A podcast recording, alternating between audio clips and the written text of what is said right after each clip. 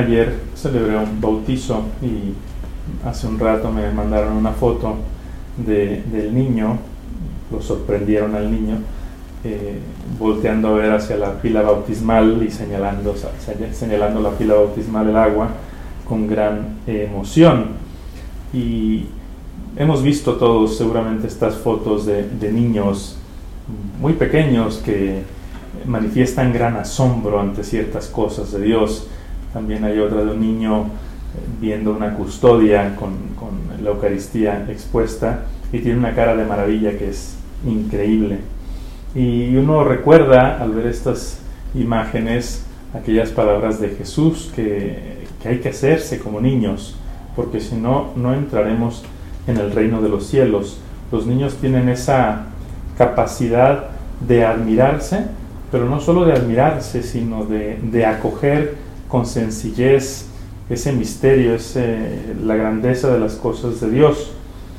Y por contraste, hoy en las lecturas encontramos algo opuesto, y que es esa, esa resistencia que encuentra el Evangelio en los corazones. Y esto atraviesa las tres lecturas de hoy. Lo dice tanto Dios a Ezequiel como San Pablo y luego Jesús que, que está en Nazaret. Y dice algo interesante. Dice que cuando Jesús predica en la sinagoga, la gente se admiraba. O sea, reconocían algo grandioso ahí, reconocían, como dicen, esa sabiduría y se preguntaban de dónde venía y reconocían su poder también. Dicen, ¿de dónde le viene este poder para hacer milagros? Pero a pesar de esa capacidad de asombro, de esa maravilla, inmediatamente sus prejuicios, sus ideas, ¿no? bloqueaban ese, eh, esa apertura o ese acoger la maravilla que estaban contemplando. Y es, es paradójico, pero, pero es muy común también eh, lo vemos mm, en, Herodes y San Juan Bautista. Dice que Herodes tenía encarcelado a Juan Bautista, pero le encantaba escucharlo. Le encantaba escucharlo y lo admiraba. Y aún así lo tenía encarcelado para que no le diera lata. Y es el gran, el gran misterio del corazón del hombre. ¿Por qué esa resistencia? ¿Por qué ese rechazo al Evangelio? Y cuando digo al Evangelio, no me refiero nada más al Evangelio expresamente predicado o propuesto, me refiero a todo aquello que es evangelio, eh, aunque esté velado, ¿no? cualquier propuesta de, verdad, de belleza, en, cualquier campo, muchas veces encuentra resistencia. ¿Cuáles son las causas? En el caso de Cristo, pues yo identifico tres posibles causas. Una, la envidia.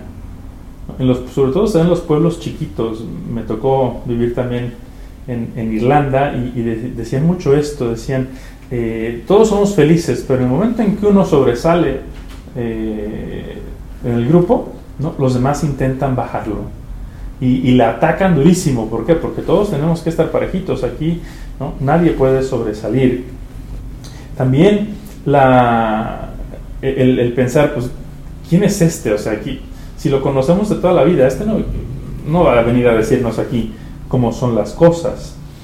También los prejuicios, ellos ya lo habían encasillado en sus categorías y, lo remachan y lo recalcan y dicen, a ver, este es el carpintero, es el hijo de María, es el hermano de Santiago, José, Judas y Simón.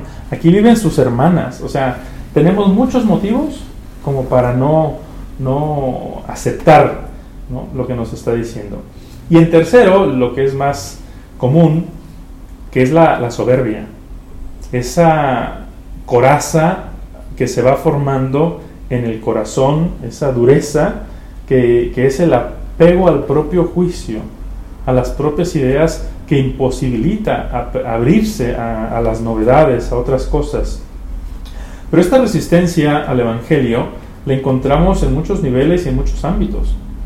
La encontramos en la sociedad, que no solamente no acepta, sino que rechaza y, hasta combate el mensaje de Cristo y a los que lo anuncian.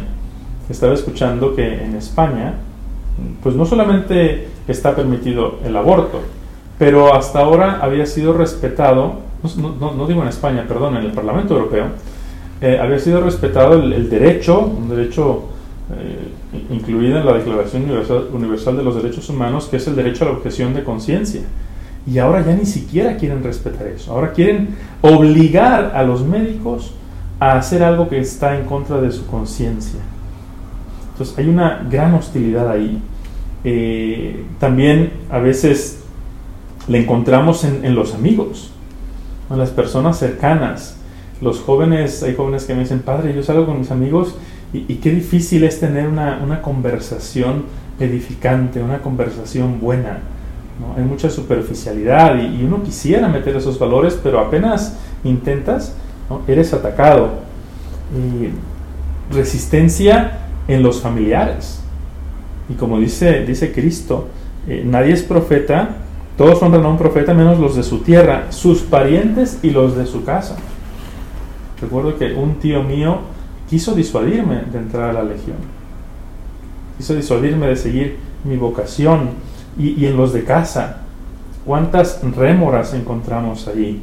Eh, críticas, burlas o rechazo de, los criterios cristianos.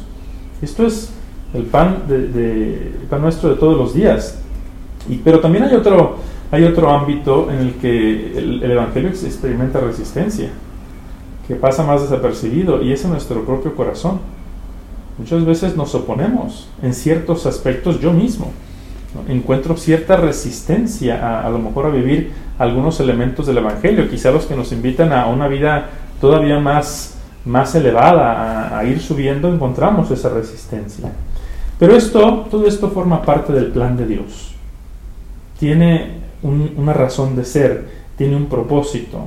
En primer lugar, San Pablo dice, lo dice muy claramente, para que no me llene de soberbia por la verdad que yo tengo, por las revelaciones que tan sublimes que he recibido, para que no nos sintamos superiores a los demás. Ese es uno. Segundo, también lo dice San Pablo, para que veamos el poder del Evangelio, que eh, es capaz de superar toda resistencia que a pesar de toda oposición, el Evangelio se abrirá camino y triunfará. Y esto es la esperanza cristiana. No podríamos experimentar la esperanza si no encontráramos esa, esa oposición. Tercero, para purificar nuestra intención. Qué fácil es que cuando hacemos cosas buenas, cuando predicamos el Evangelio, em, nos busquemos a nosotros mismos y una señal de que a veces nos estamos buscando a nosotros mismos es cuando nos desanimamos y queremos tirar la toalla, porque no vemos frutos, porque no vemos respuesta, porque no vemos resultado. Entonces quiere decir que a lo mejor no lo estás haciendo por el Evangelio y por Cristo, sino que lo estás haciendo por ti mismo. Nos llenamos muy fácilmente de, vanidad. Hay que evangelizar por amor a Dios. Y un cuarto motivo que yo veo que esto es parte del plan de Dios para ver de qué estamos hechos, para que perseveremos. Como dice la primera lectura eh, del profeta Ezequiel, dice, ellos te escuchen o no, sabrán que hay un profeta en medio de ellos. O sea, pase lo que pase, tú tienes que vivir tu misión de ser profeta. Y todo esto lo vemos encarnado en un, gran santo, es beato todavía.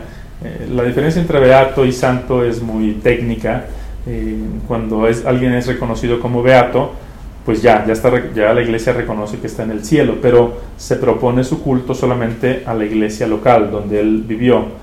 Cuando ya es declarado santo, se propone su culto a la iglesia universal. Y hoy es la fiesta de uno de mis santos favoritos, Pier Giorgio Frassati, un joven italiano que nació en Turín en 1901, en una familia bastante acomodada. Su mamá era pintora, su papá era agnóstico declarado y llegó a ser senador en Italia y embajador de Italia ante Alemania. Fundó un periódico que es de los más famosos en Italia hasta el día de hoy, que es La Stampa, y es un periodo pues, que no se distingue precisamente por su afinidad a la iglesia. Pier Giorgio estudió con los jesuitas y a los 19 años ya eh, era miembro de la Federación de Estudiantes Católicos y, de la Acción católica. Después se graduó, hizo la carrera de ingeniería en minas era un tipo bien parecido, era agradable, de, buen trato, montañista, apasionado, de buen humor. Sé que algunas niñas que me están escuchando a lo mejor ya están babeando. Eh, es el tipo de niño ideal que quisieran muchas. Y, él percibía que en la universidad había un ambiente hostil a la fe. Y él quiso despertar la conciencia espiritual de sus compañeros y organizó en una ocasión una adoración eucarística y en su cara le arrancaban los carteles que él había puesto para promover la adoración eucarística. Pero él no se desanimó. Él seguía ayudando a quien lo necesitara, a enfermos, daba catequesis en un barrio marginal, defendía a un fraile dominico que era atacado por los comunistas, tanto verbal como físicamente. Él mismo le plantó la cara al comunismo y al fascismo, que pues, eran imperantes en esos años al grado que, llegaron a agredirlo a él en su, en su domicilio. Eh, atendía enfermos en barrios faltos de higiene hasta que un día pues, se contagió a los 24 años.